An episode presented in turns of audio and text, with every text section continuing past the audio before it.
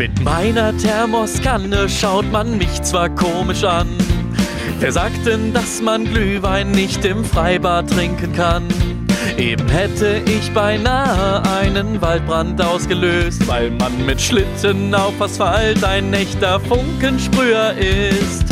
Ob die Sonne scheint, ist mir doch ganz egal. Der Geschmack von Weihnachten steht schon im Supermarktregal. Endlich Lebkuchen wurde ja auch Zeit.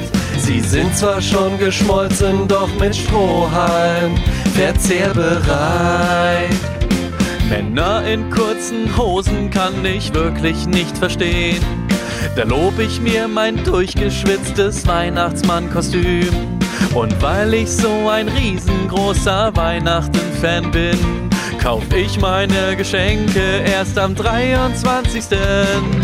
Ob die Sonne scheint, ist mir doch ganz egal.